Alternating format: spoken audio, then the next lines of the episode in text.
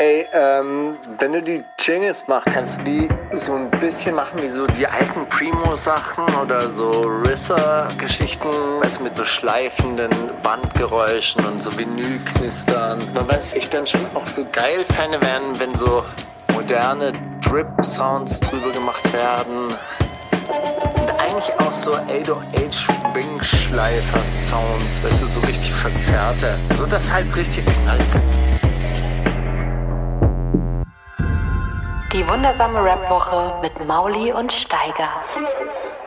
Olli, äh, wir sind jetzt beide heute in Quarantäne gegangen. Wahrscheinlich auch zu Recht, um dann am 24. noch den Schnelltest machen zu können, um dann mit unseren Großeltern feiern zu können, oder? Das ist doch der Plan. Ja, ähnlich bei mir tatsächlich. Denke, geht, geht bei, bei beiden auch ähnlich vom weiblichen Partner aus. Aber das ist ja auch gut so, ne? Da ergänzt man sich ja mit der Leichtsinnigkeit und der Übervorsichtigkeit. Kommt man, glaube ich, am Ende bei was ganz gesundem raus, zum Beispiel jetzt mal drei, vier Tage nicht rausgehen und dafür mal telefonieren miteinander und äh, dafür dann schön Weihnachten feiern. Korrekt, korrekt. Allerdings muss ich sagen, ich äh, muss tatsächlich noch nach Stuttgart fahren. Ich habe einen Trauerfall zu beklagen. Meine ja. hochbetagte Tante ist verstorben. Oh nein. Und äh, da findet tatsächlich die Trauerfeier noch am 23. Dezember statt. Ach Gott. Ja. Naja, insofern fahre ich noch Zug, aber ich habe gelesen und gehört, dass die Ansteckungsgefahr in den Zügen tatsächlich sehr, sehr gering ist und muss auch sagen, ich bin ja neulich nach Hannover gefahren, wie man vielleicht weiß. Ja. Ähm, mit dem Brudi getroffen. um dort auf den Brudi, Brudi zu treffen. Und da wurden die Leute tatsächlich auf die Fensterplätze verwiesen, sodass also so im Mittelgang halt auch niemand anzutreffen war. Wer will denn im Gang sitzen auch? Ich glaube, Fenster ist doch immer das, wo man sich prügelt, oder? Wer ja, eigentlich, eigentlich schon. Und ehrlich gesagt, hey, ich saß da im Viererabteil, also in diesem Vierer-Kabuff da am wo auch dieser Tisch steht. Saß ich auch immer alleine. Übrigens, Hannover, beste Strecke, um schwarz zu fahren. Also ich wurde kein einziges Mal kontrolliert.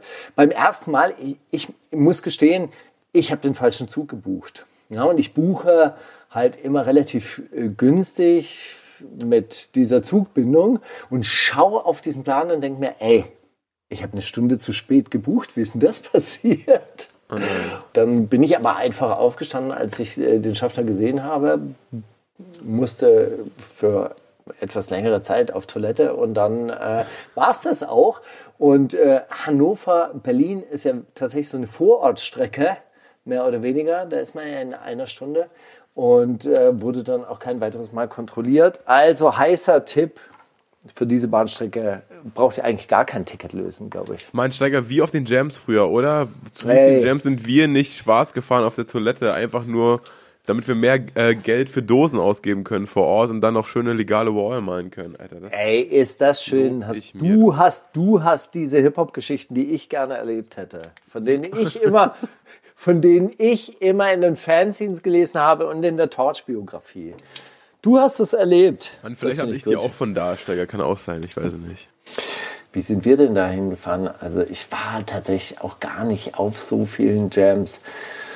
Ja, da war ich einfach schon zu alt. Das ist so witzig. Ich, wir sind ja, ich bin ja genau die, die Umschwungsgeneration. Die Jams, die es bei uns gab, waren halt dieses Graffiti-Box-Jam im Jam oder so.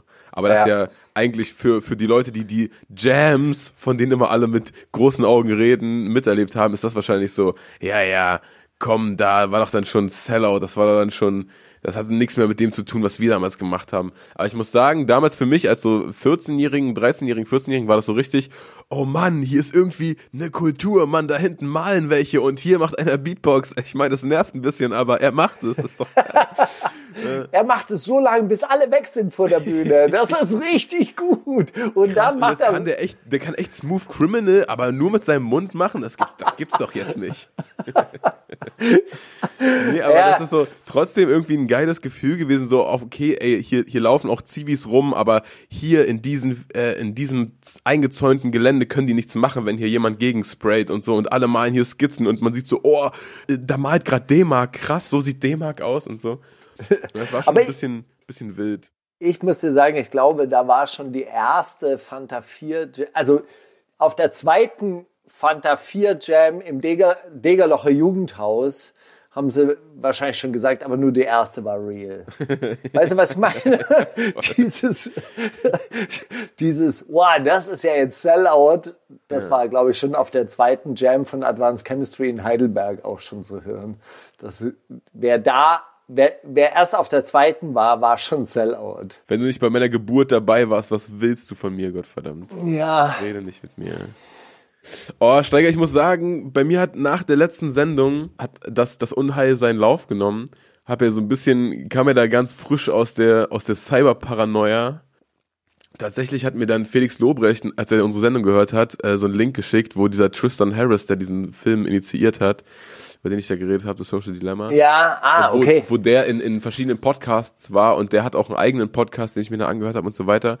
Und Steiger, es ist wirklich ein Themengebiet, das, äh, ich muss dir da mal zwei, drei Folgen schicken, das ist wirklich gestört, weil die auch über die Wahl in Brasilien reden und so weiter und so fort. Mhm. Und dass dann die Befragung gemacht haben, dass 89 Prozent der Leute, die äh, Bolsonaro gewählt haben, das gemacht haben aufgrund einer, einer Fake News Kampagne auf Facebook, die sie über den Kontrahenten geglaubt haben. So. Ja, Aber war also das, über, war das über Facebook oder über WhatsApp-Gruppen? Ich habe auch irgendwie gehört, dass, dass dort teilweise die politische Propaganda äh, sich sogar weg vom Computer entwickelt, sondern nur noch mit dem Smartphone funktioniert. Also mit so ich meine, hängen ja auch genug Leute auf, auf Facebook Messenger rum oder auf Facebook, äh, also in Facebook-Gruppen auf dem Handy. Mhm. Aber das ja. kann, das würde ich jetzt nicht so, ja, kann sein, dass es da aber jetzt nicht nur um Facebook ging. Aber Ab total gestört, wie, wie dann ich weiß nicht, ne, wenn man sich diesen ganzen Mechanismus reinzieht, wie, dass dir, dass dir der Algorithmus immer das nächst Verrücktere vorschlägt und das nächst Extremere und mhm. äh, von, ey, ich interessiere mich irgendwie für Organic Food für meine Säuglinge zu, ey, äh, Impfgegner zu, ey, die wollen uns jetzt alle 5G implantieren.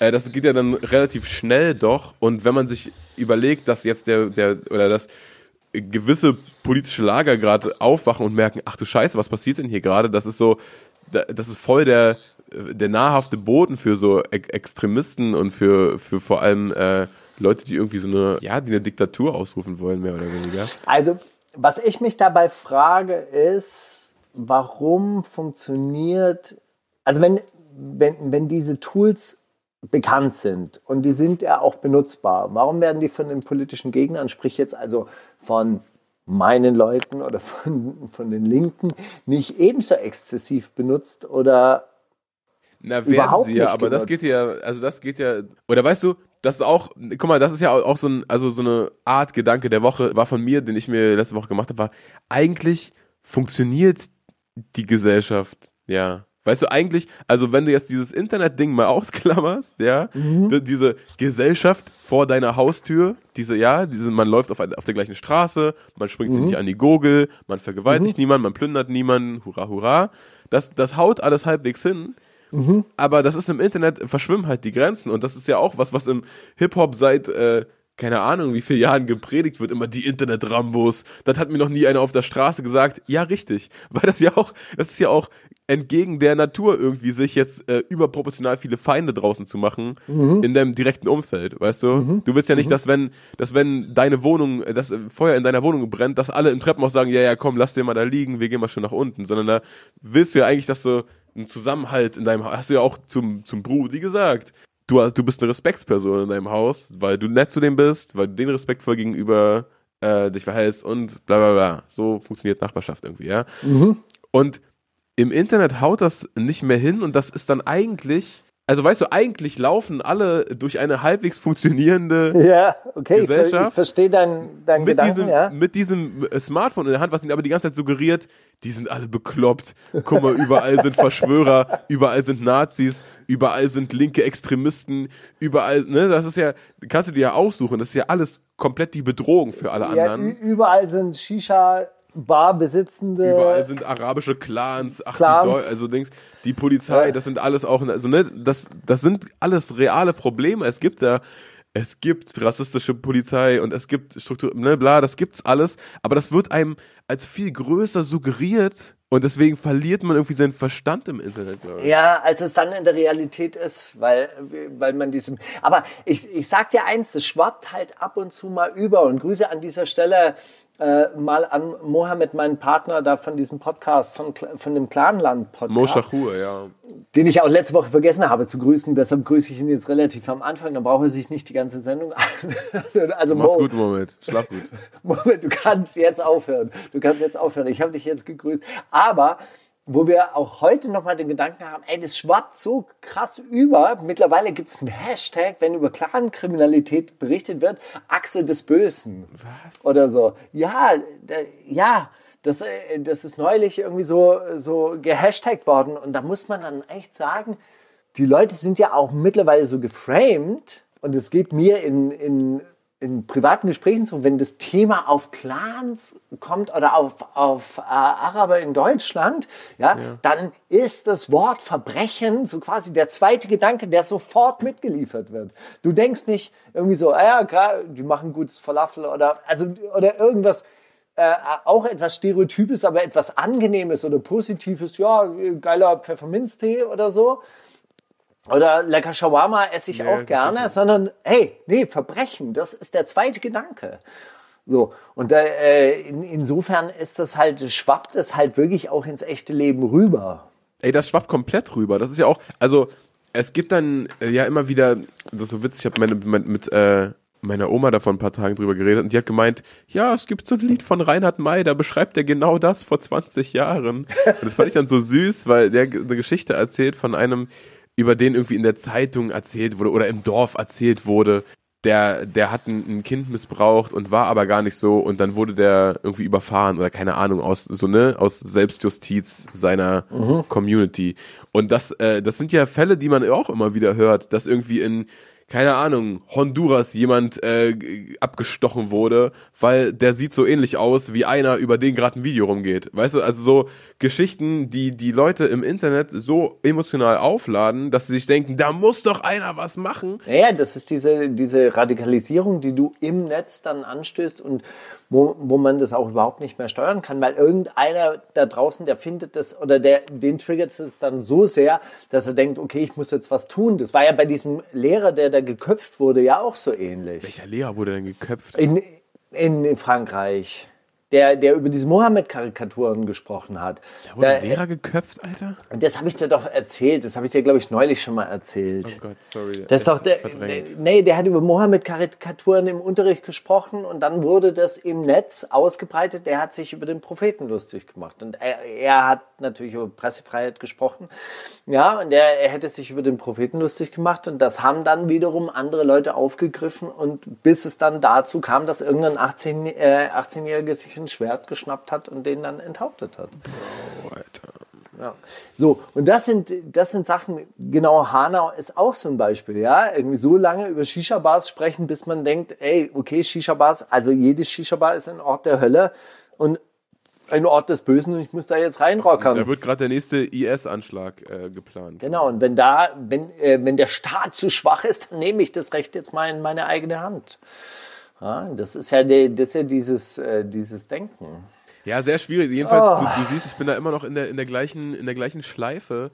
Ja. Die einzige Sache, die ich dir sagen kann, die sich bei mir geändert hat, ist, ich habe äh, kein Twitter mehr auf dem Handy und keine Benachrichtigung mehr. Und es ist auf jeden Fall ein, ein, ein Schritt, der, der sehr, sehr erleichtert irgendwie. Ich weiß auch nicht. Das fühlt sich gut an diese Woche. Ich muss aber, ich muss sagen, dass Twitter mich ehrlich gesagt am allerwenigsten stresst. Also wenn man nicht wirklich in so eine falsche Bubble gerät, aber ja, das, aber weiß, wenn ich das merke, jetzt, es, hat, es hat nicht die größte, es hat auch für mich jetzt nicht die größte Sogwirkung. Ich finde schon, dann ist irgendwie Instagram oder YouTube hat das mehr für mich, auf jeden Fall. Ja. Aber es ist trotzdem bei, bei Twitter ganz oft, dass ich mich dann so ertappt habe, wie ich da durchscroll und mir denke, ihr seid alle behindert. ihr seid alle komplett irre. Und die, die meisten, denen ich folge, die, die spielen damit, ne? Die, die yeah. wissen selber, was, was, was Twitter für ein Madhouse ist und, und haben da aber einfach Spaß dran. Aber für mich ist es dann irgendwann so gewesen, dass ich denke, ey, was ist, ihr seid alle verrückt. was, was passiert hier? Ja, und, und halt auch so zwei, drei Tage mal verpasst, hey, geht noch, alles okay, ey, völlig okay. Ich lebe trotzdem noch. Ja, nee, das muss man sagen, Sogwirkung hat Twitter auf jeden Fall auf mich, weil es einfach so, so absurd ist, dass ich mich da wirklich auch drin verlieren kann.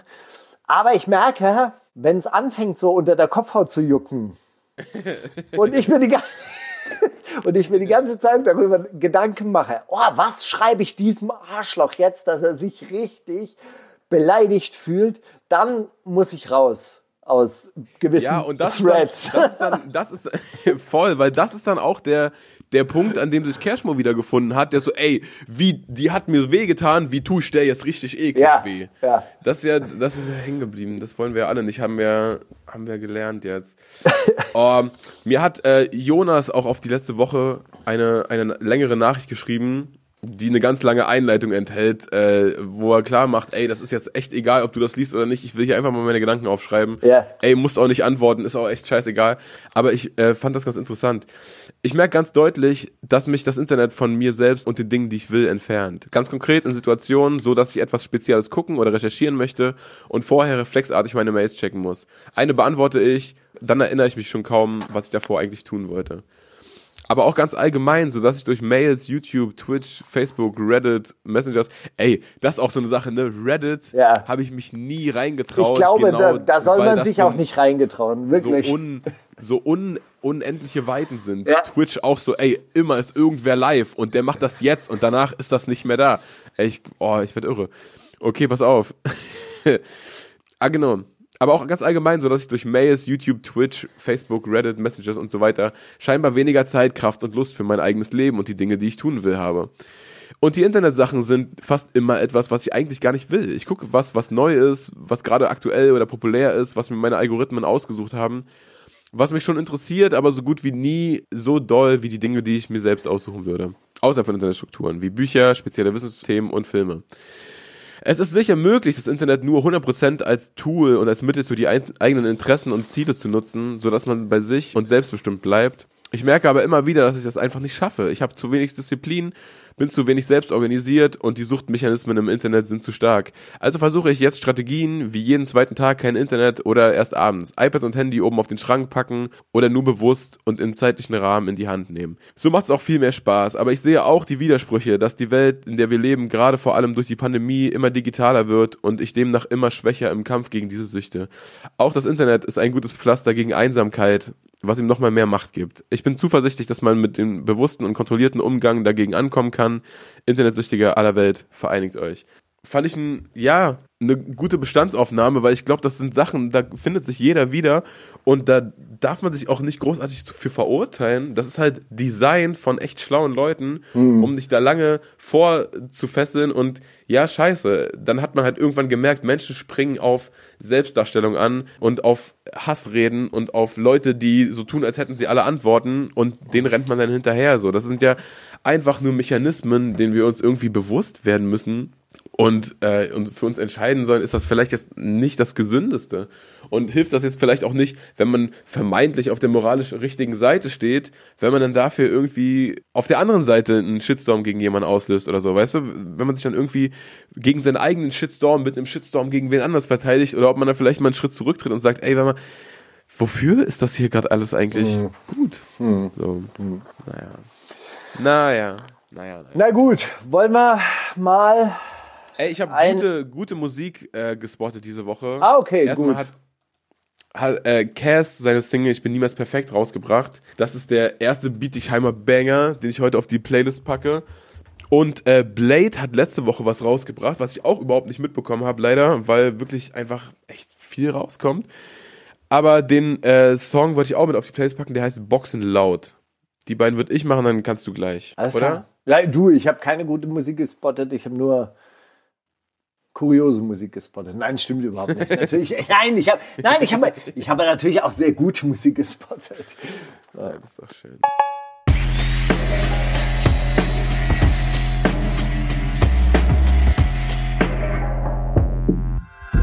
Die Themen der Woche.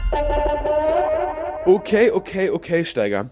Also ich habe nicht so viele Themen der Woche, aber dann doch äh, zwei halbwegs kuriose. Hast du was von diesem ähm, Shirin David Ghostwriting Gate mitbekommen? Das habe ich mitbekommen und ich habe mitbekommen, dass sie ein wahnsinnig langes und ausführliches Statement gemacht hat, das ich teilweise sogar gehört habe. Okay. Muss ich also sagen. Hast auf. du, die, hast du ihr Statement auch gehört? Ich hätte das nicht mitbekommen, aber meine Freundin hat mir dann äh, gesagt, ey, das ist vielleicht interessant äh, für Steiger und so, als, kannst du ihm erzählen.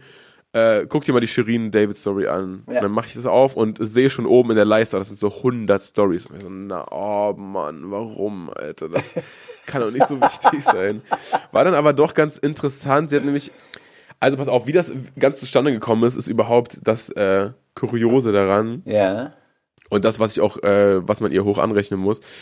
Eine Anfrage, eine DM von hiphop.de, vom hiphop.de Account, hat ein Redakteur oder eine Redakteurin, ich erinnere mich nicht mehr, äh, eine Nachricht geschickt an Shirin David, hat gesagt, hey, äh, willst du dich vielleicht dazu äußern? Wir machen gerade einen Beitrag über Ghostwriting und so und du bist ja eine der wenigen, die da offen mit umgeht und so und könntest du vielleicht drei kleine Fragen beantworten? Erstens, ja, stimmt es, dass, dass Leute bei dir NDAs unterschreiben müssen und so Verschwiegenheitserklärungen und ähm, Wofür steht NDA eigentlich?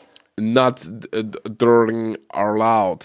Ich weiß nicht, Mann. Keine Ahnung. Irgendwas ist verboten. So, man darf, es ist eine Verschwiegenheitserklärung. So, man, Okay. man darf sich nicht über die hier geschehenen Ereignisse äußern, es sei denn, man möchte eine saftige Geldstrafe zahlen. Deswegen ist das in Amerika ein super beliebtes Modell. Also was wenn da, in, einer, wenn auf da jemand Ibiza snitcht, passiert, weißt du, bleibt in Ibiza. Genau.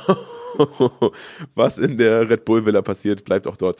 Was, ähm, ja, was ja auch irgendwie ein plausibles Geschäftsmodell ist, ne, wenn, wenn da einer snitcht in Amerika oder jemand Gossip redet, dann kannst du den zur Kasse bitten. Wenn hier jemand Gossip, re Gossip redet, dann äh, macht Hilal Gossip irgendwie ein Video darüber auf Instagram und sagt, oh, eine neue Fitna wurde gestiftet. Okay, ich weiß, was das heißt. Non-Disclosure Agreement. Siehst du? Auch geil. So, jedenfalls ging es in der ersten Frage darum. In der zweiten Frage wurde dann auch gesagt, ja, und äh, was sagst du denn zu den Und, Anschuldigungen? und sie hat gesagt, das habe ich sogar noch mitgehört, sie hat gesagt, ja klar, unterschreibt hier jeder NDA, weil wenn ich einen Song über meinen Vater mache und wir sitzen da zusammen, dann erzähle ich äh, ganz persönliche Sachen und dann möchte ich nicht, dass sie nach außen getragen werden. Korrekt. So, dann hat sie. Hey, uns wurde übrigens gesagt, wir sollen nicht mehr trinken und essen bei den Aufnahmen. Das ist unerträglich, man kann es nicht anhören. Gut. Dann hat sie über diese NDAs geredet, dann wurde aber in der zweiten Frage auch darauf angespielt, ja, und die werden ja jetzt nicht alle so gut bezahlt, die Leute, die für dich schreiben. Und das ist ja auch schon, da soll's ja, äh, da soll's ja unter den dollsten Umständen zugegangen sein und so. Und äh, willst du dich da vielleicht zu äußern? Und dann hat sie gesagt, ja, pass auf, wenn ich mich dazu äußere, dann hier auf meinem Kanal, wo ich die Kontrolle darüber habe, wie meine Worte wiedergegeben werden und nicht, dass hier irgendwas aus dem Zusammenhang gerissen wird, wenn ich euch was, äh, ne, euch ein Statement gebe und ihr nehmt das für euren Artikel auseinander. So, finde ich super nachvollziehbar und hat dann irgendwie so indirekt immer mit einem Writer des ersten Albums und am ersten Album wissen wir, hat Shimaede ja super viel äh, oder davon hat ja Chimaede super viel geschrieben, hier und da auch Serafinale. Aber ich denke, ihre Ansagen, so habe ich das zumindest aufgenommen, gingen so eher gegen Chima und der dann auch, ach so, was sind denn die schlechten Bedingungen? Jetzt mal an dich direkt. War das, als ich dich ins Stripclub eingeladen habe für Patauis oder war das, als ich dir Weed hab kommen lassen? Und halt so, so äh, einzelne Geschichten rausgeholt, auf die sich dann tatsächlich auch Chimas Bruder geäußert hat, was dann auch mich komplett gehittet hat, weil das habe ich irgendwie einen Tag später erst begriffen, saß ich auf einmal da und war so, Alter, Chinedu Ide, Chimas Bruder, der hat mal bei Hertha gespielt. Das, der war mal Bundesligaspieler, als ich, als ich so klein war. Das war, das hat mich auch irgendwie komplett erwischt. Das war so ein, kennst du das Ende von Saw 1, wo man begreift, der lag die ganze Zeit im Raum? So war das für mich. Naja, ist ja auch egal.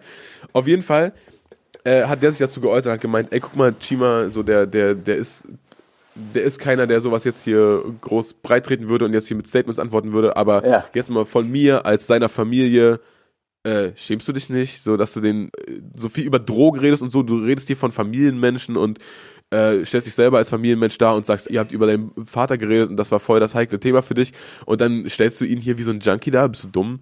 Also da, da gab es Punkte auf beiden Seiten, die man definitiv verstehen kann. Unterm Strich bleibt nicht viel, außer Shirin schreibt jetzt mit anderen Leuten und mit denen ist sie voll happy und für sie ist Musik Business und wer was anderes erwartet, ist äh, blauäugig und deswegen unterschreibt schreiben alle NDAs und bla. Ja, Also, was ich mich jetzt frage, ist, hat sie jetzt einfach nur geantwortet, weil sie denkt, ey, diesen hiphop.de Leuten wurde etwas gesteckt von Shima Ede? Aber das war auch nur ein Verdacht von ihr. Sie weiß Ja, es ja genau. gar nicht. Also sowohl der, sowohl die Mail von hiphop.de las ich so ein bisschen Zwietracht sehend, ehrlich gesagt, als auch, ich meine, das ist ja immer das Gleiche, ne? Wenn du irgendwie mit, mit jemandem, wenn du dich jemandem geöffnet hast, ja, und du hast mit jemandem eng zusammengearbeitet und dann läuft irgendwas nicht so, wie du denkst, oder Ja. du denkst, hä, das, das, du hast jetzt nur dieses Standing, weil ich diese Texte geschrieben hast, hab, oder die andere Partei sagt sich, ey, weißt du, wie viel Cash du auf meinen Nacken gemacht hast, so, das hättest du nicht kriegen müssen, aber ich wollte das und ich bin hier die Gute und so. Das ist ja von beiden Seiten dann irgendwo wahrscheinlich die Wahrheit in der Mitte. Und Also man muss jetzt dazu sagen, ja, das, da ich finde, das, das, das, das Ärgerliche daran ist nur, dass äh, sowas irgendwie, und das hat sie dann auch später gesagt in ihrem Statement, dass sowas bei, bei männlichen Rappern kein Thema ist. So. und bei Mhm. ja. ihr, weil sie halt auch dann diesen YouTube-Background hat und so, und ach ja, die schreibt doch nicht mal selber und so. Ja. Ja, klar, das kannst du als Argument suchen, die zu haten, aber das ist dir bei anderen Typen ja auch egal. Ja, aber sie hat es ja auch von Anfang an offen gemacht. Sie hat es ja von Anfang an offen gespielt. Sie hat nie so getan, als wäre sie jetzt hier irgendwie die krasse Songwriterin. Ja? Ja. Also ich fand, es bei, war bei ihr einigermaßen transparent und ich meine, niemand geht davon aus, dass bei Helene Fischer Helene Fischer irgendwie die Texte schreibt, oder? Das Obwohl es auch süß wäre irgendwie, wenn die so am. ja, wahrscheinlich tut sie das ja auch sogar teilweise. Also manche Skizzen sind wahrscheinlich sogar von ihr. Ja? Also ich meine, du kennst ja auch, du weißt, wie diese Songwriting-Camps ablaufen. Ja, da gibt es eine äh, äh, Sängerin oder einen Sänger, der kommt rein, erklärt das Konzept. Hey, äh, ich möchte einen Song über dieses und jenes Thema machen. Ich habe mir folgende Lines schon mal überlegt. Könnt ihr daran weiterarbeiten? Also wenn es gut läuft. Das ist, das ist die Streber-Version, auf die ich noch warte. Aber ich bin noch nicht in so vielen Camps gewesen bisher. Du, du meinst, da kommt eher der A&A rein und sagt, ja, wir haben uns da überlegt für unseren Schützling. Er wird vorher eine PDF geschickt. Ey, guck mal, so soll das Thema sein. Jetzt wird alles anders. Jetzt ganz erwachsen und ganz groß. Und dann werden einfach zehn, ja, äh, Shorty, Shorty Baby, wir nehmen Drogen-Songs aufs Album gepackt. Ja. Okay, das ist, äh, das ist dann vielleicht äh, die, die abgefucktere Version, die, die kommen nicht so oft vor, glaube ich. Ja? Also wollen wir mal fair bleiben in diesem Musikbusiness. Hey, Steiger, hoffen wir es. Hoffen Eine Sache wollte ich noch mal sagen und äh, da sind wir schon wieder beim Thema GEMA ähm, von letzter Woche. Man muss dazu sagen, dass bei Spotify die Shares für die Autoren und Komponisten nicht so üppig sind, wie, wie jetzt Okay. zum Beispiel bei der, beim CD, äh, bei der Herstellung von CDs. Ja, da mussten die Plattenfirmen ja auch eine Fee an die GEMA abführen. Und da haben die Autoren und Komponisten tatsächlich dann auch einigermaßen gut verdient. Und der Share, und das ist wirklich abgefuckt leider, bei Spotify und bei diesen ganzen digitalen Prozessen ist relativ gering. Ja, da verdient die Person, die den Song performt, ja, also die klassische Label-Variante, also der, äh, die, die, die, Künstler, die es darstellen, ja, die verdienen tatsächlich sehr, sehr viel mehr oder überproportional mehr als die Komponisten und äh, Textdichterinnen. Und äh, das äh, befördert natürlich einen gewissen Unmut, dann, äh, weil dann denkt man sich, hey, die hat 40 Millionen Klicks und ich kriege hier jetzt irgendwie 3000 Euro, was da los? Aber das liegt tatsächlich dann nicht an den Künstlerinnen und Künstlern, sondern eben an dem Verteilungsplan. Und da muss man dann auch Ja. wiederum sagen, ja, Don't hate the player. Nee, und da sind wir wieder beim Thema von letzter Woche. Geht dahin, wenn ihr Musikautorinnen seid, wenn ihr, also wenn ihr Komponistinnen seid, wenn ihr Textdichterin seid, dann geht zu diesen scheiß GEMA-Sitzungen und fordert eure Rechte ein und stellt denen einfach mal, macht denen Feuer unterm Hintern und sagt, hey, verhandelt da besser für uns, dass, dass wir mehr ähm, Anteile kriegen. Das ist ein Verein. Der, also die, die GEMA ist Künstlerinnen gestützt. So. Und da müssen die Leute halt einfach auch mal hingehen. Herr Steiger weiß auch, wie das mit dem Vertrauen in große Institutionen ist. Ja, ah, gut, aber es Das ist ein halt, knack- angeknackstes Thema. es ja, ja, ist halt check die. Institution hier in Deutschland, die diese Inkasso-Funktion übernimmt für die Künstlerinnen sicher. und Künstler. Was habe ich als Thema ausgesucht? Und zwar Lil Yachty macht Nagellack für rein, Männer. das ist geil. Das, ist- das ist doch wirklich eine äh, Inwiefern unterscheidet er sich von Nachricht. Nagellack für Frauen? Ne, es ist ein Unisex-Nagellack, aber die Zielgruppe ist eindeutig Männer. Ja, gut. Keine Ahnung, wahrscheinlich ist er aus Teflar oder so, also Kevlar, Ke- Kevlar-Nagellack oder so. Den gibt es in mattgrau, Ja. weißt du? Der passt dann irgendwie zum folierten BMW Q8. Q8 ist natürlich von Audi, sind wir beim Thema, weil dieses Auto fährt nämlich äh, der Brudi Cashmore, mit dem ich mich diese Woche getroffen habe, auch ein Thema, selbstreferenzielles Thema. Im Endeffekt kann man sich das ja alles angucken. Bei ja, aber erzähl doch mal jetzt, dein, gemacht. ich habe ich es auf 1,5-fach äh, fast bis zum Ende durchgeschafft. Ähm, Beste, oder? Talk sollte man immer auf 1,5-fach ja, anhören. leider, leider wirklich. Ja, ich weiß, ich habe dann so teilweise Punkte von ihm, ich habe dann nicht verstanden, warum er da so, weißt du, dass eigentlich dachte ich mir, ey, guck mal, dass die sich treffen und am besten, dass jetzt gleich noch ein Interview mit dir und Jule hinterhergeht. Das ist ja, ich dachte mir so, ey, das ist doch so witzig, weil Gesellschaft offline funktioniert wirklich. Du setzt dich mit dem Typen hin und ihr habt Punkte, die da, da, da kriegt ihr irgendwie einen gemeinsamen Nenner rangezogen und ihr habt Punkte, da sagst du, ey, das ist hängen geblieben, sorry, das ist echt dumm.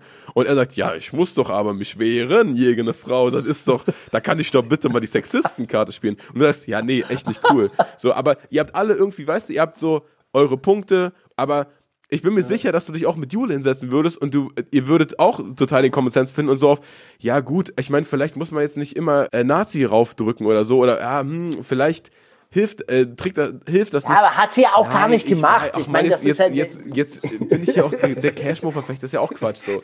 Du weißt, was ich meine, aber so im einzelnen Gespräch gibt es ja immer die Punkte, wo man sagt, ja, so, Dankeschön, darauf können wir uns doch einigen, reicht doch. So, man muss ja. ja nicht mit allen immer auf alles einigen können. Reicht doch so eine, so eine, irgendwie so ein, weißt du, dass du so mit jedem so einen Berührungspunkt hast und sagst, ey, guck mal, solange wir uns alle nicht über den Haufen rennen, ja. ist doch toll. Aber ja, was auch immer. Wie war denn dein, wie war denn deine, deine Einschätzung des Ganzen? Hast du dich im Nachhinein geärgert? Oh Mann, ich war nicht hart genug. Ich musste immer viel härter reingehen. Ja, manchmal denkt man sich das dann natürlich und irgendwie so müsste man sagen, hey, bei diesem ich mache hier Sexistenwitze, müsste man vielleicht auch noch mal viel härter dagegen halten. Auf der anderen Seite ist es natürlich dann auch, dann trifft man sich die Leute und das ist ja wahrscheinlich auch dieses Phänomen, was man im Internet hat. Man kennt die Leute nicht und deshalb kann man sie einfach viel, viel besser hassen. Ich kann ja auch Leute sehr, sehr gut hassen, wenn ich sie nicht kenne. Und deshalb will ich manche Leute auch überhaupt nicht kennenlernen, weil ich dann den Hass gegenüber ihnen verlieren würde. Ja, und, und mit, mit mögen, mögen ja genauso. Du hast ja auch locker Leute, denen du folgst, von denen du denkst, ey, das ist eine richtig stabile Person, weil ich sehe ab und zu Posts von denen und das ist immer ganz geil. So, und das sind ja auch, weißt du, auf Distanz haut das immer besser hin. Ja, das stimmt, obwohl ich mich bei Twitter nie getäuscht habe. Also wer cool twittert, der ist auch eine coole Person. also das, das muss man wirklich sagen. Ja, Oder zumindest hatte ich da bis jetzt äh, immer einigermaßen Glück. Nee, vielleicht, man muss eine Sache dazu rechnen, wo ich selber vielleicht auch in solchen Gesprächen öfter mal darauf hinweisen müssen, die Leute reden natürlich mit mir anders als mit anderen Leuten. Ja, die Leute gehen auf mich anders zu, aufgrund von meiner Geschichte, aufgrund meiner Körpergröße, vielleicht sogar aufgrund meiner Statur oder sonst irgendwelchen Eigenschaften. Und dann reden die ganz anders mit mir, wo ich mir denke, ja, mit anderen Leuten würdest du aber viel unverschämter reden oder würdest du viel, äh, viel mehr von oben herab reden oder so. Weißt du, was ich meine? Ja, wahrscheinlich. Ja, ja, ja und ich habe auch manchmal schon, schon Leute erlebt, die zu mir freundlich waren und zu, zu meinem, äh, äh, meiner, der Person neben mir unfreundlich waren dann plötzlich. Oder meistens passiert es ja dann, wenn man, wenn sie sich unbeobachtet fühlen, ja, also wie scheiße sie dann so anderen Leuten mhm. sind. Und das ist dann halt etwas, das müsste man an der Stelle so ein bisschen mit reinrechnen, ja. Und dann ist es halt so ein bisschen sehr kumpelig halt so auch mhm. geworden, mhm. meiner Meinung nach. Ich finde es jetzt nicht schlimm. Ich finde, wir haben unsere Punkte gebracht. Ich konnte auch oder ich habe meine, meine Punkte ja vorgebracht, was ich mir zu dem Themenkomplex dann auch gedacht habe. Und dann stellt sich halt fest, okay, so weit sind wir ja nicht, nicht äh, auseinander. Ja? Am Ende verbrennen wir alle Flaggen Nationalflaggen. Und dann gucken wir den schwarzen Wolken hinterher. Das ist ja auch geil irgendwie. Ist doch, also, ist doch eigentlich schön, ja, ist doch eigentlich schön. Aber ich sehe natürlich auch an den Kommentaren, die drunter sind unter dem Video, ey, diese Botschaften, die kommen da überhaupt nicht an. Ja, die erreichen diese Typen nicht, sondern die sehen einfach nur, oh, der Brudi war stabil. Der, äh, der hat sich nicht unterkriegen lassen. Ja. ja. genauso wie natürlich auch Freunde, Freunde von mir dann irgendwie meine Statements raus, äh, rausholen und irgendwie so, hey, beim Feminismus treffen sich alle Arschlöcher dieser Welt und feiern dann diese Aussage, weißt du? Mhm. Und, ähm, und so. Aber, aber gut, so laufen diese Fernsehdiskussionen und ein Großteil der Leute, und ich glaube, das ist tatsächlich etwas, was, was viele zu schätzen wissen, hey, stabil, dass ihr euch überhaupt hingesetzt habt, Ja. dass ihr überhaupt geredet habt. Das ist ganz viel drunter kommentiert, Ey, ich hab- ich hab- muss man sagen. Ich habe, ich weiß nicht, ob ich das erzählt habe. Ich habe mir wirklich letzte Woche oder nee, nee vor, vor zwei Wochen, weiß ich gar nicht, ob ich das erzählt habe, habe ich mir so ein Video angesehen, nicht zu Ende, aber da war irgendwie eine, ich glaube, NDR-Talkshow oder so, oder vielleicht war es irgendein äh, TV Berlin oder so, auf jeden Fall eine alte Fernsehaufnahme, wo sich Rio Ja. Reiser mit Störkraft hingesetzt hat und die haben ihre Ja. Differenzen da ausgetragen. So surreal irgendwie. Weil, wenn die aufeinandertreffen, dann muss doch einer den anderen abstechen. Das geht doch gar nicht anders. Das sind doch Todfeinde und so. Und das ist ja auch, was man sich dann wahrscheinlich am ehesten wünscht, warum man dann enttäuscht ist von so einer Diskussion, weil man doch irgendwie äh, Brot und Spiele möchte. jetzt kommt da der Steiger, der für uns eintritt und der haut jetzt mal den, den Brudi zurecht. So wie, oh, der war aber ein bisschen zu, zu lasch mit ihm. So. Weißt du? Genauso wie es wahrscheinlich Cashmore-Fans, die sich denken, ey, da kommt jetzt so ein Steinewerfer. Hä? Warum hast du den nicht schon mal zurechtgezuppelt? Ich meine, es ging ja, es ging ja dann auch in diesem Gespräch, ich meine, das ist jetzt hier sehr, sehr viel Meta, Meta-Analyse, aber ganz ernsthaft, inhaltlich hatten wir ja gar nicht so viele Differenzen. Ja, es ging ja tatsächlich wirklich um die Art und Weise, wie er dann halt irgendwie äh, äh, gegen Jule äh, zum Beispiel, also wirklich extrem vorgegangen ist. Und ich meine, das war ja dann auch die Sache, wo ich gesagt habe, das geht halt nicht klar. Ja, du zu dir halt auch. eben auch die Frau raus. Ja. äh, speziell die Frau. Falk fällt ja in diese ganzen Angelegenheit wirklich da hinten über. Ja, und äh, da gab es ja auch keine, keine richtige Antwort. Da hätte man wahrscheinlich die Grenze halt einfach viel, viel härter nochmal ziehen müssen und sagen müssen, ey, das geht halt einfach nicht klar. Das kommt halt wirklich rüber wie Frauenhass am Ende. Und vielleicht ist es das dann sogar. Ja? Aber im Endeffekt, die erste Sache war ja, ey, du hörst denen ja gar nicht zu. Du, du, du verstehst die ja absichtlich miss. Und du sagst, ja, stimmt, äh, da gebe ich dir recht. Das tut mir, tut mir auch leid. Da, äh, da habe ich mich verhört. Ja, auch, gro- Und auch im- was man vielleicht für sich für, für große äh, oder für große zukünftige Dialoge vielleicht zurechtlegen kann, ist, dass man irgendeinen Konter findet auf dieses, ja, ist es so oder ist es nicht so? Sag jetzt, bin ich wie American Ah. History X. So, ich finde, das ist so eine, so eine Taktik, das ist so ein, so ein, so ein äh, Bushido-Move auch immer gewesen, dass er sich so über irgendeine Metapher dann äh, den Vergleich geholt hat und dann so, ja, ist doch so oder ist es nicht so? Naja, Ja, das war, dann, das war natürlich dann auch irgendwie komisch, dass er immer so Urteile dann wollte von mir über andere Personen. ja, einfach da, damit man sage, so Zitat hä? Steiger drunter schreiben kann. Das, also das, äh, das mache ich ja nicht mit. Also ich äh, falle ja auch nicht meinen äh, Bekannten und Freundinnen und Freunden in, irgendwie in den Rücken. So. Ja, und ich meine, das habe, habe ich danach, nach dem Gespräch dann auch nochmal gesagt, weil sein Kollege hat ja irgendwie gemeint, ja, du hast dich da immer äh, äh, drum rumgeredet. Und dann habe ich gemeint, ey, ich bin mit den Leuten befreundet, ich falle denen ja nicht in den Rücken. Ja. Was wollt ihr, äh, was wollt ihr von mir? Das ist Also, doch stabile deutsche Loyalität, oder nicht? Bin ich jetzt nicht stramm oder was? Hätte man auf jeden Fall auch sagen können. Ey, aber lange Rede, kurzer Sinn, glaube ich, dieses Miteinander reden oder Streitgespräche zu führen. Ich glaube, das ist schon etwas, was die Leute zu schätzen wissen. Ja. Was die Akteure teilweise auch zu schätzen wissen, weil sie sich dadurch auch ernst genommen fühlen. Und ich muss sagen, ja, es gibt Themen, da gibt's nichts zu diskutieren. Ja, was weiß ich. Also es gibt Leute, die machen irgendwie die schwachsinnigsten Vergleiche oder machen halt einfach äh, menschenverachtende Texte aus Scheiß. Aber das Thema, und, und deshalb habe ich mich auch ehrlich gesagt auf diese Diskussion eingelassen. Ich weiß, dass das Thema Identität und nationale Identität extrem wichtig ist für die jungen Leute da draußen. Und das hat etwas mit der gesamtgesellschaftlichen politischen Situation zu tun. Das wurde in den letzten 10, 15 Jahren immer schlimmer, meiner Meinung nach. Es ist immer die Frage, ja, ist es ein Passdeutscher oder ist es ein echter Deutscher? Ja, so.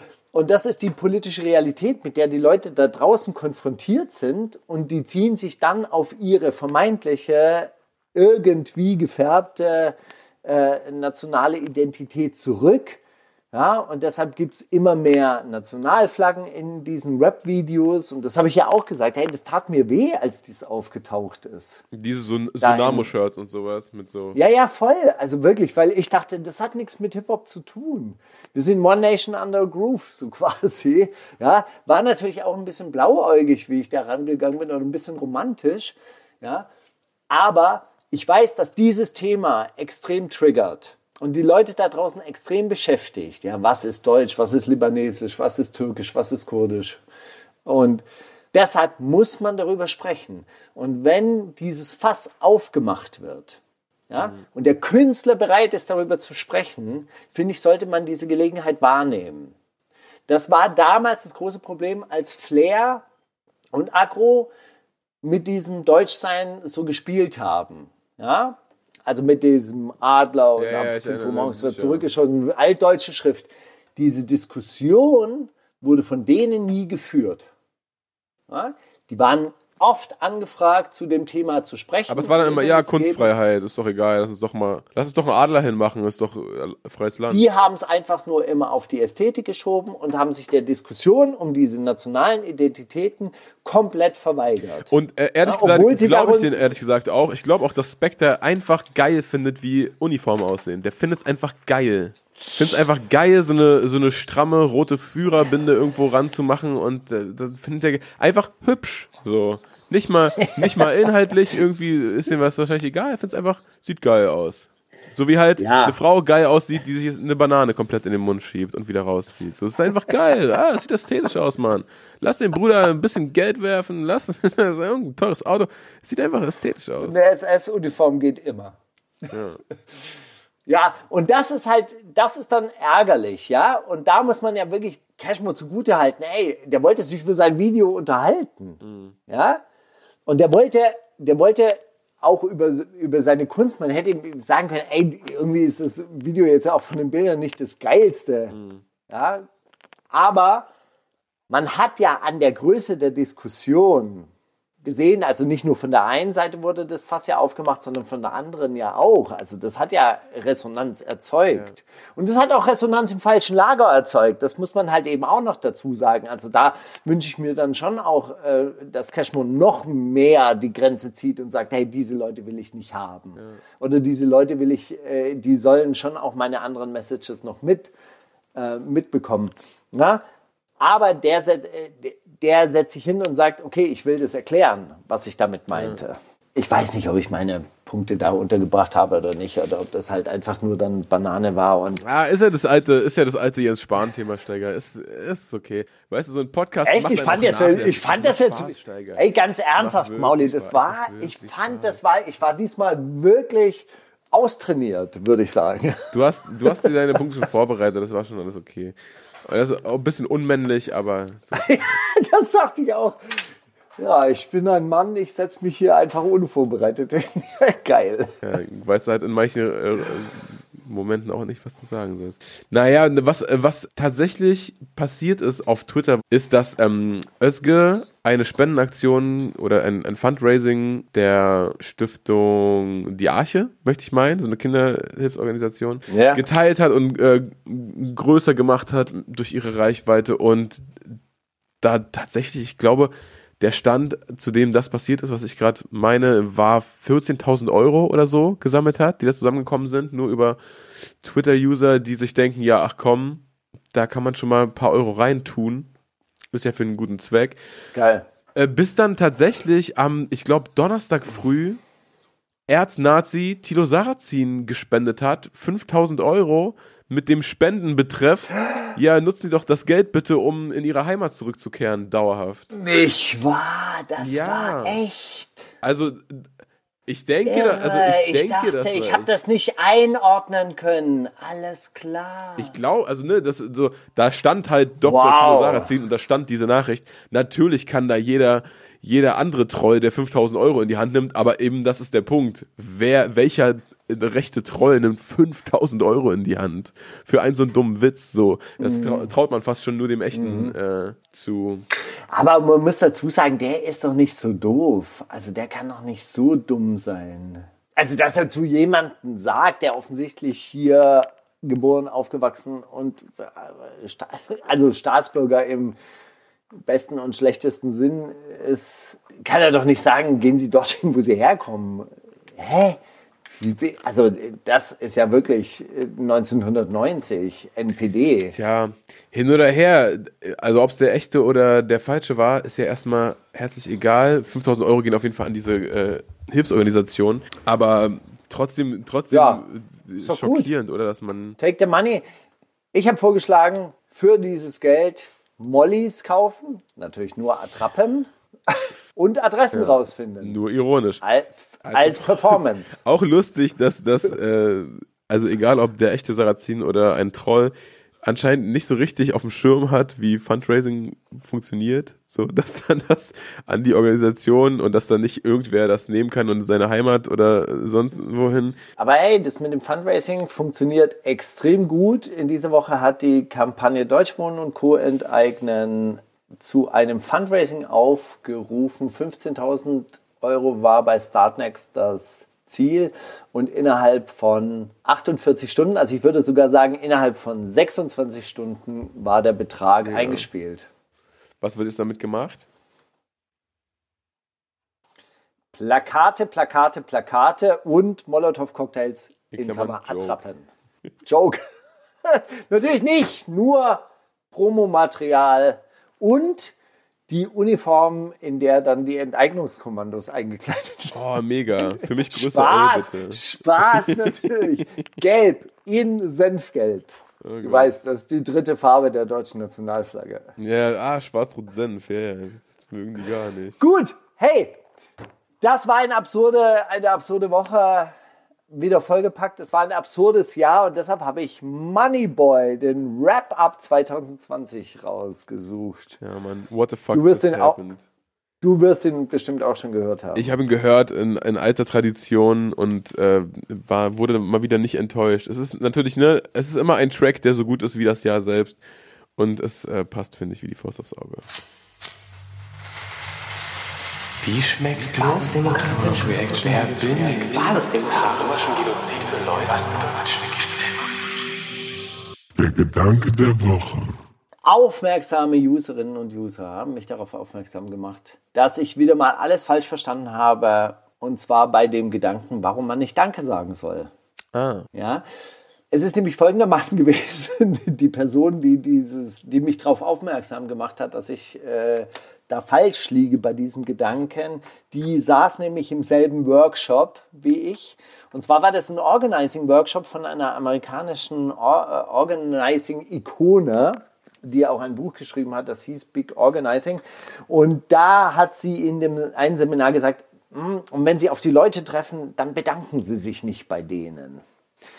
Aber das war natürlich für den Fall, du bist Gewerkschafter oder Gewerkschafterin und lädst die Leute zu einem Treffen ein. Dann sollst du dich nicht bei ihnen bedanken für die, dafür, dass sie gekommen sind, weil sie kommen ja eigentlich für ihre eigenen Interessen, sondern du sollst sagen, wie großartig das ist, dass sie den Weg hierher gefunden haben, um nun empowered zu werden, um ihr Schicksal in die eigenen Hände zu nehmen und um aufzustehen, sich zu connecten und miteinander zu kämpfen. und für dich Und war das ganze halt, Leben einfach so eine einzige Gewerkschafterversammlung und dass du dir gedacht hast, ach, weißt du was, ich sag dazu gar keine mehr irgendwas.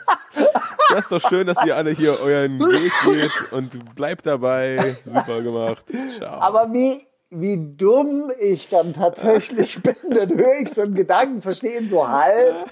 Weißt du, das ist wie meine Mails, die ich ja immer nur zur Hälfte durchlese und so. Ja, ja, okay, ich weiß Bescheid, danke. ja, ja, so, Juice geht unter, darf man nicht sagen. Ja, ja, okay. Komm. Es gibt, ein- es gibt ein Treffen am, warte, warte mal, ich habe Datum habe ich leider nicht. Oh, ich komme einfach eine Woche früher, Freitag. Ich habe irgendwas mit Freitag gelesen. habe ich dir erzählt, dass ich bei, bei Bushidos Geburtstag eine Woche zu früh dort war? habe ich das erzählt? Natürlich nicht. Achso, Bushido hat im Puro gefeiert. Ich krieg eine Mail, war damals eingeladen irgendwie zu dieser, zu dieser Geburtstagsparty. Frag noch einen Kumpel, hey Sidney, willst du mitkommen? Bushido feiert Geburtstag. Ja klar, wir gehen so in dieses Puro da im Europa Center Ja, und der so, das. wo wollt ihr hin? Ja, Geburtstagsfeier. Also was für eine Geburtstagsfeier? So, Bushido. So, wollte vor dieser Schlange nicht irgendwie so annehmen. ein bisschen Ja, so, unangenehm, aber wir müssen zu Bushido. zu Herrn Baron Bushido King. Wir stehen auf der goldenen Liste. Gucken Sie mal da. Ja, so. Ja, ist nächste Woche, oder? Oh, fuck. Oder wir waren mal eingeladen zu den Beatsteaks. Ja, Konzert in Berlin, Open-Air-Konzert in Berlin. Wo spielen die Beatsteaks? Ich natürlich, Wuhlheide. Wo denn sonst? Ostband. Spielen doch, spielen in der Wuhlheide. Wir kommen in die Wuhlheide. So. Sag mal, mh, ja, wir sind auf der Gästeliste von den Beatsteaks. Diese Beatsteaks, Beatsteaks. Ja, ich muss mal gucken, ob die heute Abend spielen. Und dann war, und dann war das das RBB Radio Festival was weiß ich. So, so, da haben nur so Schlagerbands gespielt und so, nee, Beatsex spielen heute Abend nicht. Und ich so, hä, Beatsex? Und dann warst du in der Waldbühne. Nee, ich weiß, ich erinnere mich, wie du dann so pünktlich zur Zugabe kamst in unsere Oh Reihe. Mann, äh, Pünktlich die Ärzte mitgekriegt und dann Ja. reingehauen. Naja. ja. Einfach, einfach mal Mails ganz lesen oder Gedanken sich ganz anhören. Ja, das wär's. Na gut. Das war mein Gedanke der Woche. Ich sag mal Danke an dieser Stelle. Das Danke der Woche. Und äh, spiele Ja, was spielst du eigentlich? spiele Pilz mit Gib mal was ab. Ja, der Song zu Krise. Äh, Krise. Ja, alle gehen unter, nur die Reichen werden reicher. Folglich, gib mal was ab. Mauli und Steiger. Ich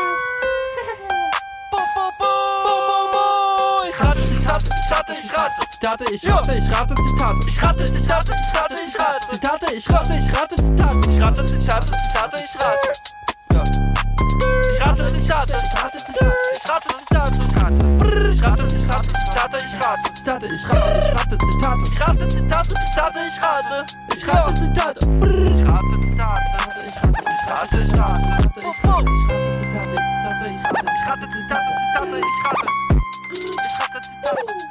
Ja, Steiger, ich habe einen Brief von Albert. Du hast eigene Zitate, wenn ich das richtig deute. Ich habe auch einen Brief. Ich habe auch einen Brief von Albert bekommen. Alter. Ähm, Albert war sehr, sehr produktiv. Vielleicht sollten wir das uns aufteilen, oder? Ein, einen Brief von Albert äh, packen wir auf Patreon und einen lesen wir hier vor. Was sagst du dazu? Das, ich, ich finde, Albert ist Premium-Content teilweise Okay, auch. gut. Okay, jeder soll sich in seiner Haut wohlfühlen. Ich meine, es ist 2020, fast 2021. Was sollen diese Barrieren? Jeder soll sich ausdrücken, wie er gerne möchte, solange er damit keinem wehtut. Eden, Lil Yachty, Bushido oder Cardi B? Ja, muss ja Lil Yachty dann sein. Aber ist geil. Richtig, wegen seinem Nagellack. Ansage. Es war keine Entscheidung, die ich einfach so getroffen habe. Es hat sich einfach so ergeben. Donald Trump auf die Frage, wie er Präsident geworden ist. Hava auf die Fragerin, Frage, wie sie Rapperin geworden ist.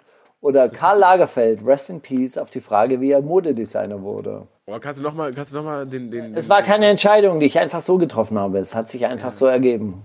Was, wer war das erste nochmal? Donald Trump, Ah, auf jeden. Hava oder Karl Lagerfeld?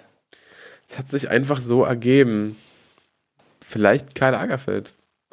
Es war Hava. Ach Mann, ich wusste es eigentlich insgeheim, aber egal. Ich habe niemanden beleidigt und absolut keine Richtlinien gebrochen. Ich finde es sehr schade, wie sehr Twitch gegen mich vorgeht. Ich dachte, diese Köpex würden sehen, wie viel Herzblut drin steht, wenn ich streame, obwohl ich kein Partner bin und damit noch nicht mal was verdiene.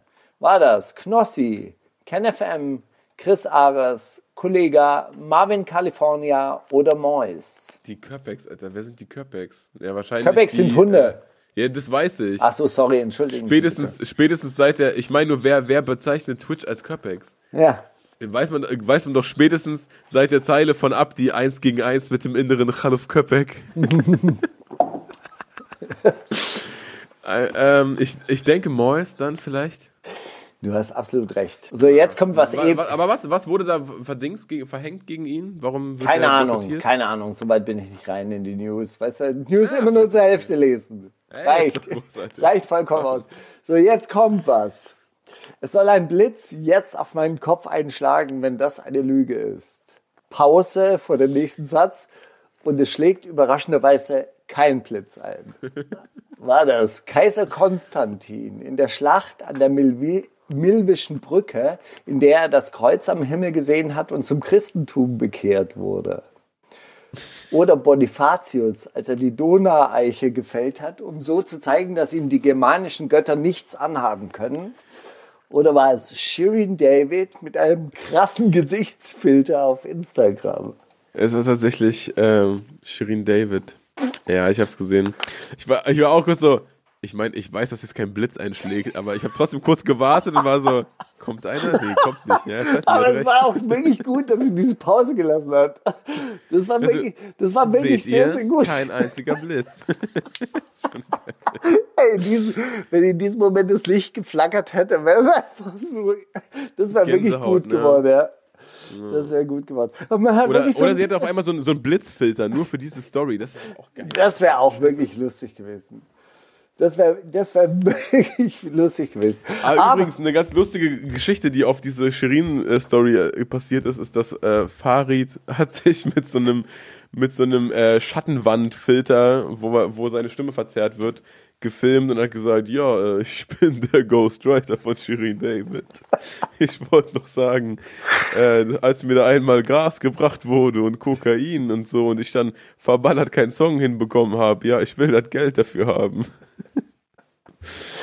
naja, egal. ich habe noch Steiger, dann eine, ich habe noch eine, ich habe noch ein Zitat habe ich noch, aber das ist wirklich ganz kurz. Na los. Meine Nase ist echt. Mike Krüger in dem Film Die Supernasen. Die Sphinx. Loredana auf die Frage, ob sie schöne Augen hat. Farid Bang auf die Frage, ob er sich seine Nase absichtlich hat vergrößern lassen. Oh, wäre schon gut, wenn's Farid wäre. Ich nehme Farid. Es war Loredana. Stark.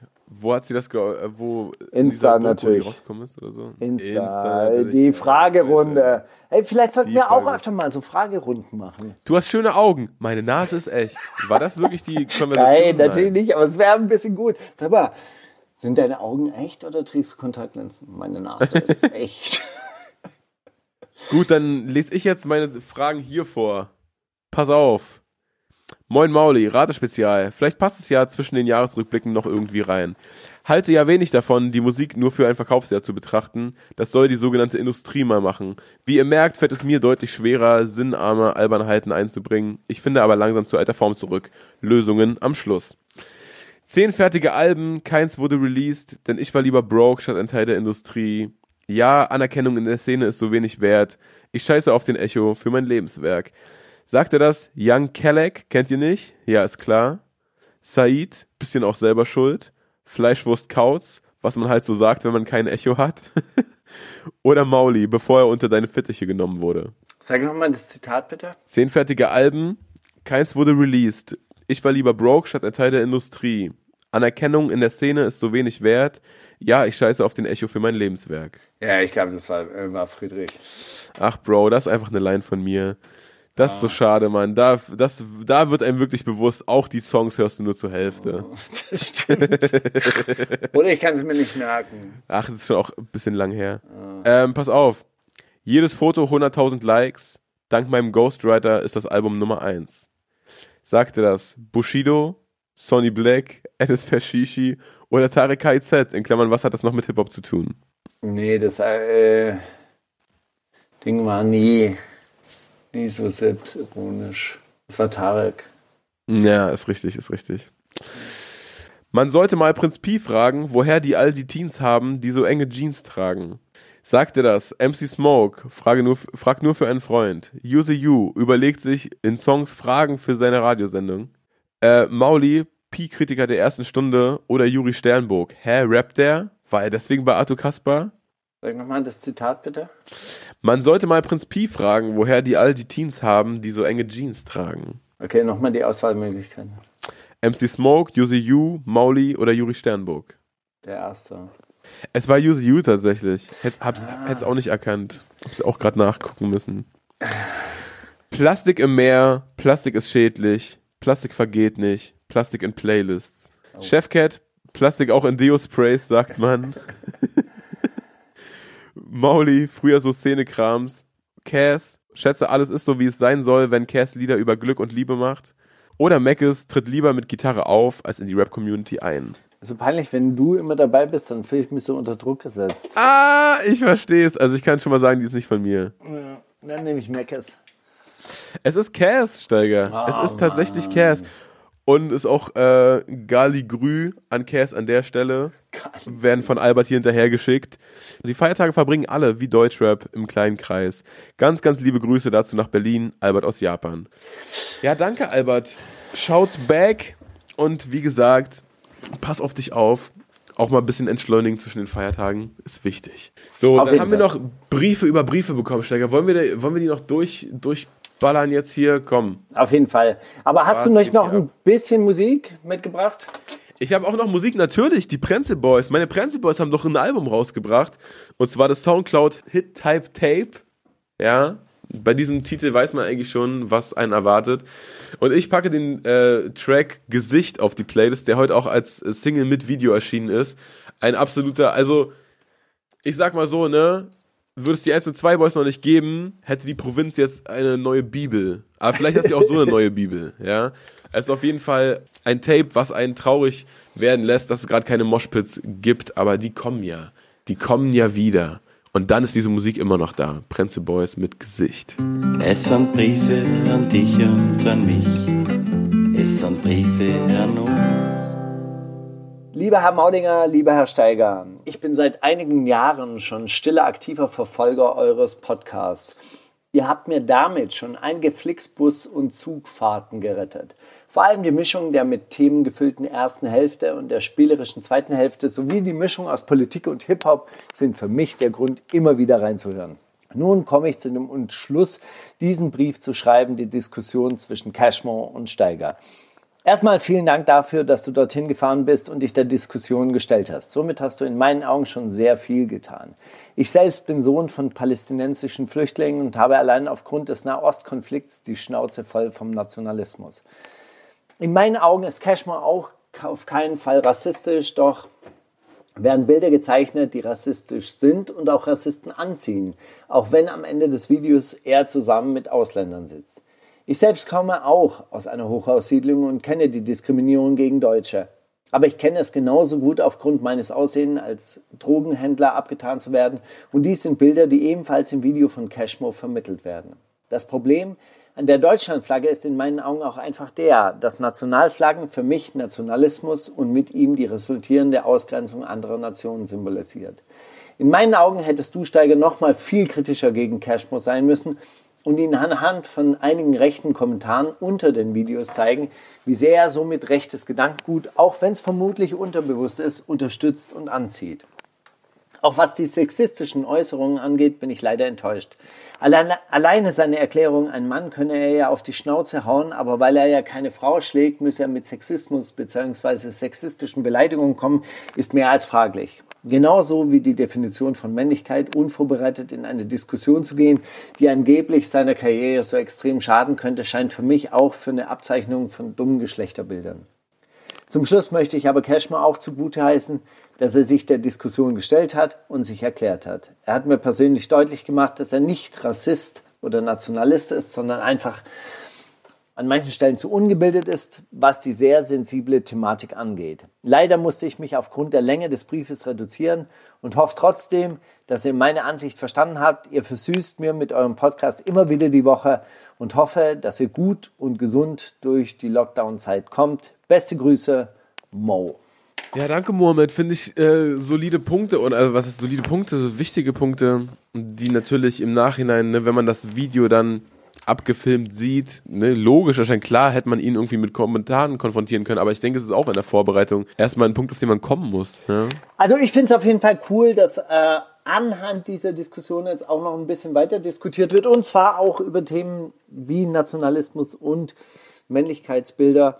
Das, ähm, ich glaube, das ist einfach wichtig, dass wir uns einfach mit diesen Sachen auch so ein bisschen kritischer auseinandersetzen. Ich würde an der Stelle dann auch noch einen Song in die Runde werfen. Und zwar habe ich von Audiolit was zugespielt bekommen. Finna featuring Ira Atari, produziert von Spoke. Der Song heißt Ängste Freunde. Und Ängste wird So wie Ängste mit geschrieben. Ä geschrieben. Genau, und es geht um Panikattacken und um Ängste, die wie alte Freunde immer zu ungelegenen Zeitpunkten kommen. Es sind Briefe an dich und an mich. es sind Briefe an uns. Lieber Mauli, letztens hast du die Frage, wie wollt ihr sterben, gestellt. Ich finde diese Frage eigentlich gar nicht so irrelevant. Zwar werden am Lebensende viele Entscheidungen verwehrt, aber träumen kann man ja nochmal. Und einen gewissen Einfluss hat man zumindest in den eigenen Szenarien. Viele sagen ja, ich habe keine Angst vor dem Tod, nur Angst vor dem Sterben. Ich verstehe, was sie meinen. Wie kann man vor etwas Angst haben, das man am Ende eh nicht mitbekommt? Wer tot ist, ist halbtot. Hä? Wer tot? Ach so, wer tot? wer tot ist, ist halt tot. Ich habe trotzdem mehr Angst vor dem Tod als vor dem Sterben. Ich möchte wissen, wie es ist zu sterben. Was ich nicht möchte, ist von dem Tod aus dem Leben gerissen zu werden. Angst vor dem Tod, wenn er sein Werk getan hat, habe ich dann auch nicht. Ihm aber unvorbereitet ins Auge zu blicken und ihm ausgeliefert zu sein, ist eine andere Sache. Denn dann habe ich keine Chance, mich vom Leben zu verabschieden und das Sterben bewusst wahrzunehmen. Sterben ist ein Prozess, den man nur einmal erlebt. Er ist die letzte neue Erfahrung, die wir machen. Oh Mann, oh, das ist irgendwie krass, oder? Er ist die letzte neue Erfahrung, die wir machen. Das letzte Mal, das ist das letzte Mal, dass man was zum ersten Mal machen wird. Ja, das ist schon, das ist schon krass. Fast alle Menschen haben in ihrem Sterbeprozess Träume oder Visionen, die sich sehr real anfühlen. Vor dem Tod sind die meisten Menschen selig, weil sie mit Schuld, Verletzungen und Traumata abgeschlossen haben. Viele gehen aufgrund von Träumen und Visionen davon aus, dass ihnen wichtige Personen schon auf, dass wichtige Personen, dass ihnen wichtige Personen schon auf sie warten. Das heißt für mich, wenn wir sterben, entwickeln wir uns geistig und machen neue Erfahrungen. Das ist, was Leben ausmacht. Und auf einmal ist Sterben mit Lebendigkeit verbunden. Das klingt vielleicht etwas unkonventionell und ich möchte langsam und schmerzlos sterben, aber ich möchte dem Tod selbstbestimmt und auf Augenhöhe begegnen. Wenn ich spezifisch werden müsste, dann wäre mein Traumtod folgender. Ich bin alt, am liebsten genau 100, meine Organe haben deshalb keinen Bock mehr, ich bekomme Morphium gegen die Schmerzen und weiß, dass ich bald sterbe. Ich sehe nochmal alle, die mir wichtig sind und vermittle ihnen, dass alles okay ist. Und wenn es soweit ist, lege ich mich einfach an den Strand oder in den Wald, bin entweder ganz allein oder habe ein Tier dabei. Oh Gott, mit einem kleinen Tierchen. Wenn ich merke, dass der Tod anklopft, dann sage ich, okay, ich komme. Etwas esoterisch klingt das alles schon, aber was soll's. Ich mag diesen Perspektivenwechsel. Und vielleicht hat er ja auch in dir etwas angeregt. Falls dich das Thema interessiert, empfehle ich das Buch Die Träume der Sterbenden von Hospizarzt Dr. Med Christopher Kerr. K-E-R-R. Liebe Grüße, Pauline. Ja, danke, Pauline, für Wow. diese für diese Gedankenwanderung, die man so wahrscheinlich. Äh, Ich muss dazu sagen, ähm, äh, weil sie diesen Hospizarzt erwähnt hat, Hospizarbeit ist echt eine krasse Sache. Meine Mutter macht das. Und zwar gehen die zu Leuten, die so quasi, wo sich abzeichnet, dass sie im Sterben liegen und die Familienangehörigen, die teilweise nicht irgendwie 24 Stunden am Stück betreuen können, dann gehen die ähm, auch in, in so Altersheime und ähm, sitzen dann mit denen am Bett, so dass die nicht alleine sind in ihren letzten Stunden. Das ist krass. Das ja. ist echt eine krasse Arbeit. Ja, generell, ich habe das ich. neulich auch gedacht, du, also so in bestimmten Berufen, wie so, die so direkt mit Geburt und Tod, ne, so wie Hebammen oder, oder halt Hospizärzte, die sind so jeden Tag unmittelbar damit konfrontiert und das wird wahrscheinlich nie, also das ist für andere Leute ist es so, ja, okay, man kriegt mal ein Kind oder man Ja. stirbt irgendwann mal. Und, aber für manche Leute ist es halt tagtäglich, erleben die das mit und das muss einen ja, glaube ich, auch, ja, viel, viel mehr vergegenwärtigen, wo man auf dieser Timeline zwischen äh, Geburt und Tod sich gerade befindet.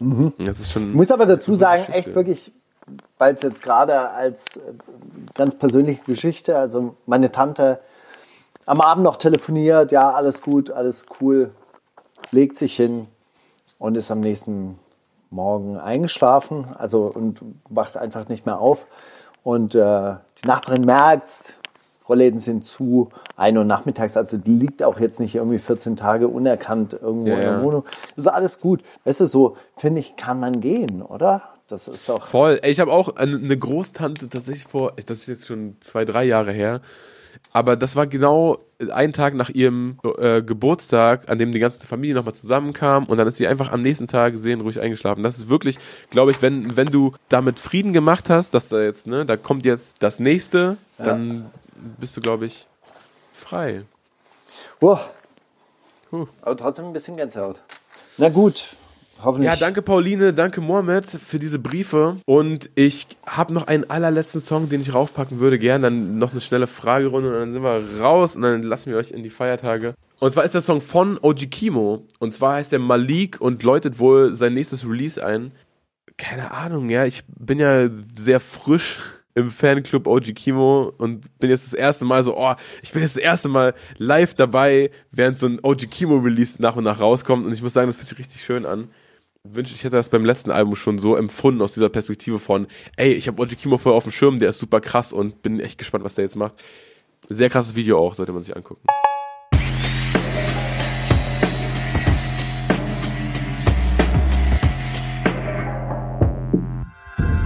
Kannst du Mauli fragen?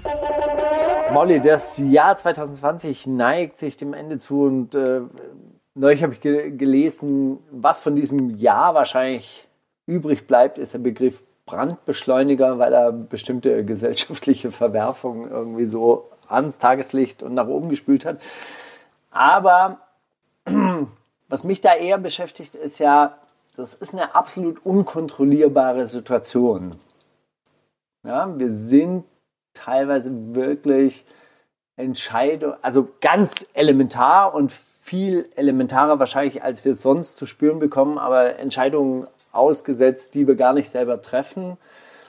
Und viele Leute leiden da auch richtig drunter, unter diesem Kontrollverlust. Bist du auch gerade in diesen Zeiten öfter zufrieden oder unzufrieden? Puh. Also ich muss sagen, tatsächlich, ne, auch bei, bei all den Gesprächen, die man ja führt mit den verschiedensten Leuten und da fallen ja dann auch Wörter wie eingesperrt oder so oder ja, jetzt, äh, jetzt ist es noch irgendwie eine Maske im Lidl und irgendwann wird man auf den Boden geknüppelt, weil man äh, kein Smartphone bei hat oder so und weil die einen nicht tracken können. Und so, da ist ja, also über dem Ganzen schwebt immer so eine unwirkliche Dystopie, die man, ne, der man irgendwie aufsitzt, weil man denkt, es wird noch schlimmer und es muss immer noch schlimmer werden und es ist jetzt schon so schlimm und die Welt dreht komplett frei. Ach du Scheiße. Ich bin aber, muss ich sagen, dieses Jahr wahrscheinlich zufriedener als letztes Jahr. Also ich habe dieses Jahr jetzt nicht so schwerwiegend schlimme Sachen erlebt wie im, im letzten Jahr und ich würde sagen, dass es mein allgemeines Zufriedenheitslevel sich auch äh, angehoben hat. Ja. Cool. Es liegt einfach nur an der Tatsache, dass das äh, Finanzamt dieses Jahr sich etwas zurückgehalten hat bei dir, oder was? Ja, sicher. Die werden auch wieder kommen irgendwann, die Bastarde. ist, wie es ist. Aber ey, ich fühle mich, ich fühle mich, als hätte ich das im Griff gerade. Post aufmachen war schon mal schlimmer, sagen wir so. Sehr gut. Ja. Aber was darauf schließen lässt, ey, im Endeffekt sind es die materiellen Sachen, oder? Ey, wenn du keine Sorgen hast, also wenn, wenn dir das Leben nicht absichtlich schwer gemacht wird oder dir nicht das, die Bude überm Kopf weggepfändet wird oder du aus deiner Wohnung fliegst, Ja, weil du ich die meine, Miete ey, nicht wir wurden auch aus der, wir wurden auch dieses Jahr aus der Wohnung geschmissen wegen Eigenbedarf. Ne, das ist auch scheiße. Das sind auch nervige Sachen und so, die passieren. Ich will das überhaupt nicht tun, als wäre, als hätte ich das, das mega, das mega Jahr und oh, alles so unbeschwert und Leute, jetzt, jetzt rollt der Rubel. Aber das ist trotzdem eine Situation, mit der man dann ja halt irgendwie gucken kann, was man jetzt anfängt. Also man ist ja generell jetzt nie, man hat jetzt nie nur Hochs in einem Jahr und jetzt, Ja. ey, das war das Jahr, da ist alles glatt gelaufen. Man hat immer wieder irgendwie Sachen, die das ins Gleichgewicht bringen und das ist doch auch okay so. Ich denke mir nur, also ne, dieses Ohnmachtsgefühl von, ey, ich glaube, die Gesellschaft ist so kurz vorm Explodieren und so und ist so zersch äh, zertrieben in so viele Lager und so weiter, dass das irgendwie alles dann doch größtenteils digital ist und dass eigentlich, wenn wir uns gegenüber sitzen und wenn wir das mal beiseite lassen, das, was wir uns jetzt gerade auf Facebook reingezogen haben und dass der andere sich was anderes reingezogen hat und dass wir uns am liebsten an die Kehle springen würden, dass es dann eigentlich alles nur halb so schlimm ist. Ich sag dir eine Sache, ja, gebe ich dir, gebe ich dir recht, aber, oder nicht, nicht ein Aber, ich möchte, möchte nur auf einen Umstand hinweisen. Diese ganzen Corona-Hilfen, die ausgeschüttet wurden, die durfte man zum Beispiel nur für Mietzahlungen benutzen,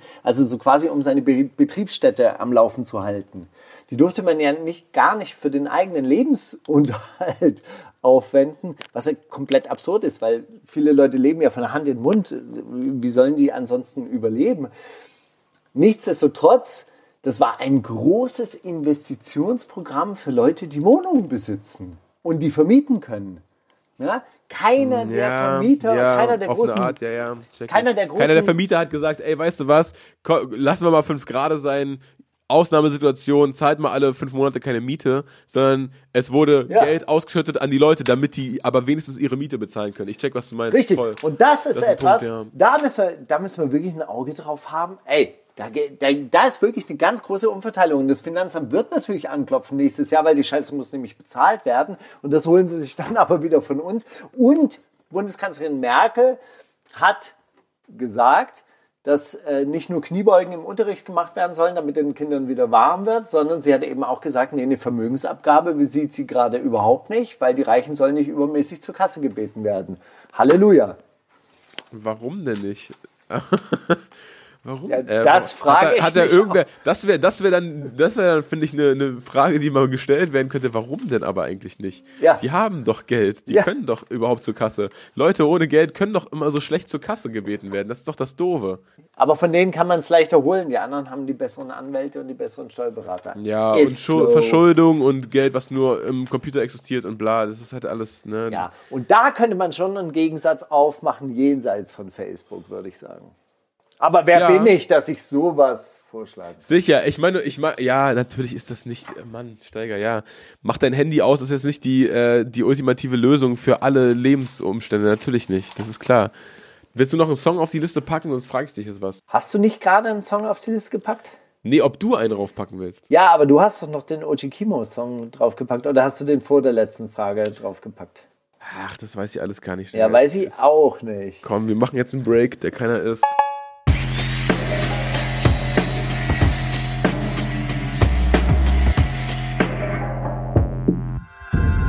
Kannst du Steiger fragen?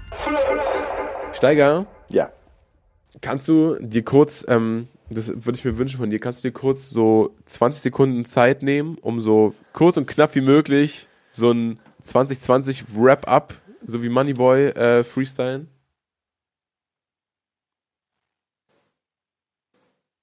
Steiger? Ja, ich hab's. Okay. Grad, erst so, ich konnte diese 30 Sekunden Stille nicht deuten. Ich war so, okay, legt er jetzt gleich auf, weil er so beleidigt ist von, dieser, von diesem Vorschlag? Ich hab's, ich hab's, ich hab's. Okay. Okay, ist ein bisschen holprig, aber auf die Schnelle. Covid, Paragraph 15. Wir wollen Enteignung. Keine Abschiebung, keine Gentrifizierung, keine Vertreibung. Oh shit, Bars. Ist, ja, danke, Steiger. Das ist, äh, das ist, das hat richtig äh, De Demo-Potenzial, oder? Ich Auf, höre das auf eine. Art, auf eine Art. Ich höre, dass 600 Leute schreien, so durchaus. Auf eine Art. Also PTK, ich, äh, Philipp, ich schenke dir den Reim für den, für den nächsten Auftritt auf dem Lauti. Vertreibung auf Enteignung ist schon, das ist schon grandios. Ja, ist ein bisschen, bisschen holprig, sage ich ja an der Stellung, aber naja, passt. Mann, Steiger, danke. Gut, hey, einen Song habe ich noch und zwar wirklich absurd, ein bisschen absurder Song. Ich weiß auch gar nicht, wie der, warum der und welcher Algorithmus da zugeschlagen hat, dass ich den vorgeschlagen bekommen habe. Auf jeden Fall, ich habe mir engste Freunde angeguckt von Finna und ihre Atari und dann war rechts daneben so ein Priester mit dem Song Unterschätze nicht, was du kannst. Deutschrap von Sandesh Manuel. Und Ornament und alles, Aufmachung, sah eher aus wie so ein Yesin-Video, wo sie so Priester spielen. Und dann klickst du das an und denkst, ja, okay, jetzt kommt so irgendwas halbparodistisches, weil der Typ, der neben ihm sitzt, der sieht auch so ein bisschen aus wie der Weihnachtsmann, großer weißer Bart. Und du denkst, es ist alles gestaged. Und dann ist es echt. Es ist einfach echt. Es ist ein katholischer Reim. Ein katholischer Rap. Und es hört sich an wie alle Raps, die nicht richtig Rap sind, sondern wenn Mathematiklehrer denken, sie müssen jetzt die Formeln, binomische Formeln rappen. Aber ich will es euch nicht äh, vorenthalten an dieser Stelle. Unterschätze nicht, was du kannst. Deutschrap von Sandesh Manuel. An dieser Stelle gesegnete Feiertage. Halleluja. Ja, gut, Leute, dann macht's mal gut, oder? Wir hören uns wahrscheinlich irgendwie dazwischen nochmal. Wir machen keine Pausen. Wir sind, warum auch, warum auch hören immer, hey, wir machen einfach nie Pause, oder? Jede Woche, oder? Seit fünf Jahren, voll okay. Klar, na los. Warum nicht? Wieso Urlaub? Hey, bei dieser Cashman-Diskussion das Lustigste war irgendein Kommentar. Sag mal, macht ihr gerade Pause bei FM? Oder ich höre ich hör euch seit einem halben Jahr gar nicht mehr. Ja, so ist es. Auch du, Geschwister, bist wieder in der Gemeinde der Hörenden. Ich habe drunter geschrieben, ich habe mir vorgestellt, wie geil das ist, dass er jetzt so entdeckt, was wir im letzten halben, dreiviertel Jahr gemacht haben. Und wie wir abgerissen haben, der Alter. kann wie wir alles nach. abgeliefert haben, Alter. Premium-Gäste. Der kann alles nachhören und für ihn ist alles so frisch wie der Morgentau. Das ist so schön. Also, Der kann unsere, unsere komplette äh, Verwandlung des Jahres von Corona-Skeptiker zu Corona-Leugner einfach komplett mitverfolgen. zu Corona-Enthusiasten. Ey, Ja, Ich zu Drosten-Abonnenten. Ey, Steiger, wirklich, ne, halt dich mal dran, geh mal heute nicht mehr raus. Mach mal einen Schnelltest, machen wir auch nochmal vom, vom Dings russischen Neujahr. Und dann ähm, hören wir uns irgendwie nächste Woche oder so. ich freue mich. Bis dahin. Das ist die wundersame Rap-Woche mit Maulinger und Steiger.